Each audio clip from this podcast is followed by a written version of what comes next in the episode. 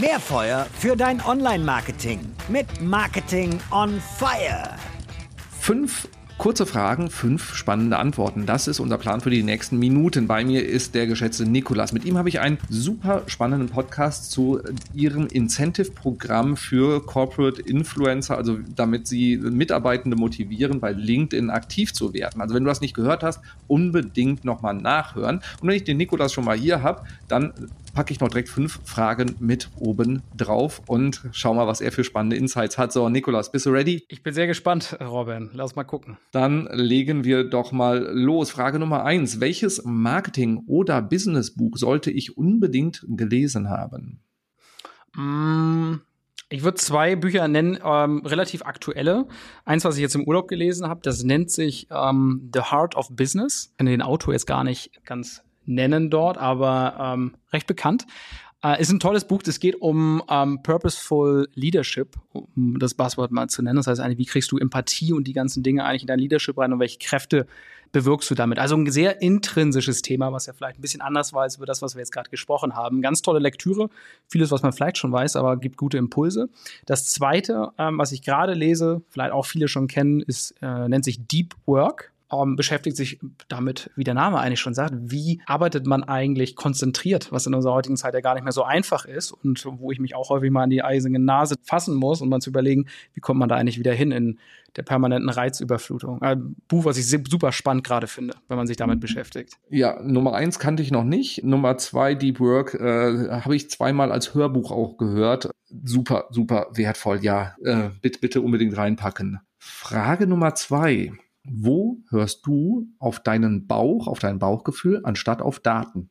Mm, vom Naturell bin ich ein sehr emotionaler Mensch. Das heißt, Bauchentscheidungen kommen viel mit rein, aber es schwenkt dann tatsächlich häufig in den Ratio auch um. Das bedeutet, beim Großteil meiner Entscheidungen probiere ich rational vorzugehen.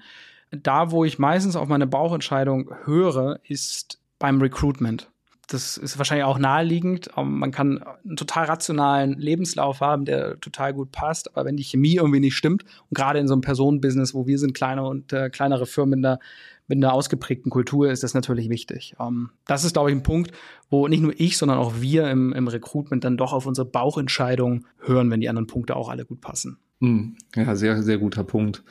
So, Frage Nummer drei. Was ist deine Leidenschaft außerhalb von Marketing?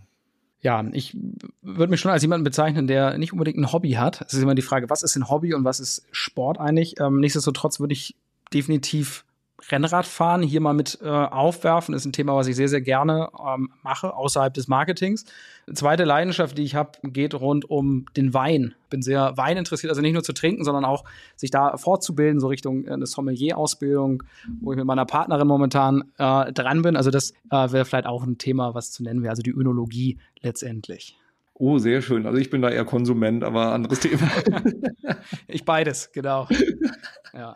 Ergänzt sich ja auch ganz gut. So, Frage Nummer vier. Könnte auch so ein bisschen ins, äh, wie, wie beim Weinen ins Private abdriften. Wie sieht ein typischer Arbeitstag von dir aus? Also bist du so brutal durchgetaktet? Gehörst du zu diesem, wie heißt er, 4 AM Club, der um 4 Uhr morgens schon aus dem Bett springt und erstmal meditiert und dann losarbeitet, Deep Work mäßig? Oder wie bist du so strukturiert im Arbeitstag? Ähm, guter Punkt. Also, ähm, ich versuche äh, drei Tage die Woche im Office zu sein, zwei Tage im Homeoffice. Das ist ja auch mal immer so interessant zu wissen. Ähm, komme jetzt eigentlich von zwei Tagen Office und drei Tagen Homeoffice, aber ich wechsle das jetzt ein bisschen, weil ich merke, das Office tut einem dann doch sehr gut. Ansonsten schon Early Bird, aber jetzt nicht Early Early. Das heißt, sieben Uhr aufstehen, normal fertig für den Tag im Prinzip machen. Und ja, was du jetzt ansprichst, ist spannend, weil ich jetzt gerade auch durch dieses Deep Work so probiere, meinen Arbeitsalltag ein Stück zu reflektieren. Ich gehörte, gehöre, würde ich sagen, schon zu dieser, zu diesem Typus, der wahnsinnig auch durchgetaktet ist mit diversen Calls. Gerne auch mal sieben, acht, neun verschiedene Calls am Tag, ganz viele Entscheidungen ähm, zu machen und merke zunehmend einfach, wie das mental müde macht in Punkten. Ne? Und da hinterfragen wir uns auch als Organisation häufiger.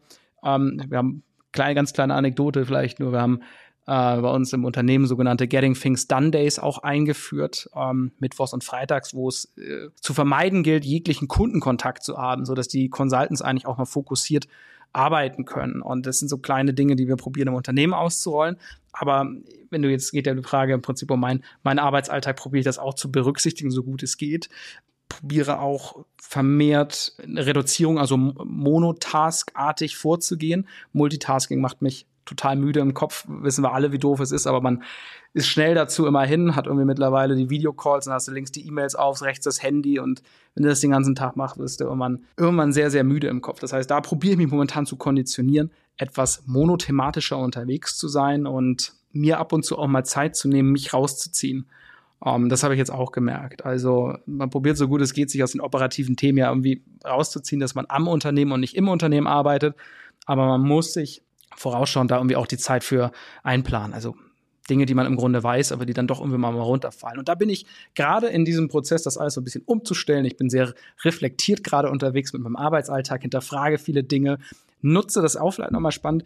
Vermehrt, das machen wir auch im Unternehmen, ähm, Videos. Also wir nehmen Videos auf, gibt es ja ganz viele Tools für, um Informationen zu verbreiten. Also statt lange Textnachrichten im Chat zu schreiben, E-Mail schon gar nicht, ähm, das zu machen. so können wir auch Meetings reduzieren, was echt ganz gut ist. Wo man früher mal sagte, ah, wir brauchen jetzt hier 15 Minuten Abstimmung da, 10 Minuten da, macht man jetzt ein Video, vermittelt die Information und fragt nach Feedback beispielsweise. Das sind so kleine Dinge, die ich vielleicht auch nochmal mitgeben kann. Ja, sehr spannend, sehr cool. So, und dann kommen wir zur letzten Frage. Was ist dein wichtigster Rat an den Marketing-Nachwuchs? Tja, ich, also ich glaube, ähm, was ich dem Marketing-Nachwuchs raten würde, wäre, äh, dass das eine, das eine gibt es nicht, aber ein modernes Marketing-Mindset in ihre Peripherie, in die Unternehmen zu tragen. Um, ich glaube, was ich heute merke und wenn wir in vielen Kundenprojekten auch unterwegs sind, wir finden uns in einer Art von Generationswandel vielleicht auch bei vielen Thesen, wenn es um Marketing und Vertrieb geht. Ne, früher war der Vertrieb draußen viel aktiv. Um, früher gab es noch andere Kanäle und Aspekte, die man im Marketing benutzt hat. Und es geht ja jetzt auch zum Beispiel, was wir gesprochen haben mit LinkedIn, ist ein neuer Impuls. Und man merkt doch noch in vielen Unternehmen vielleicht Blockaden gegenüber neuen Ansätzen. Und ich glaube, da ist gut getan, wenn der Nachwuchs ein Stück weit dieses etwas offenere Mindset, vielleicht auch diese neuen Tätigkeiten in die Unternehmen mit reinträgt und das Ganze auch als einen strategischen Ansatz dort definiert. Ähm, viel wird das ja einfach nur als Performance-Thema gesehen, Marketing, was in drei Monaten ganz klar Results liefern soll, X kosten soll und dass man auch mal darüber legt, je nach Branche natürlich, dass es in drei Monaten nicht funktionieren kann. Und ich glaube, wenn man das, was ich gerade gesagt habe, zusammenfasst, wäre das mein Wunsch, dass man sich mit dem modernen Marketing auseinandersetzt und dieses Mindset in die Unternehmen trägt.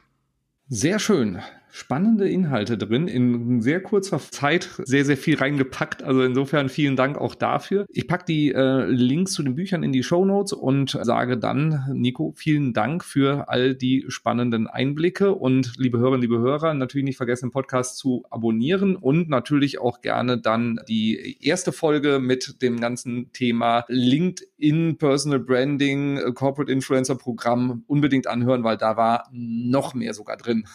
Vielen Dank, Robin. Also, mach's gut. Ciao. Wir hören uns. Ciao.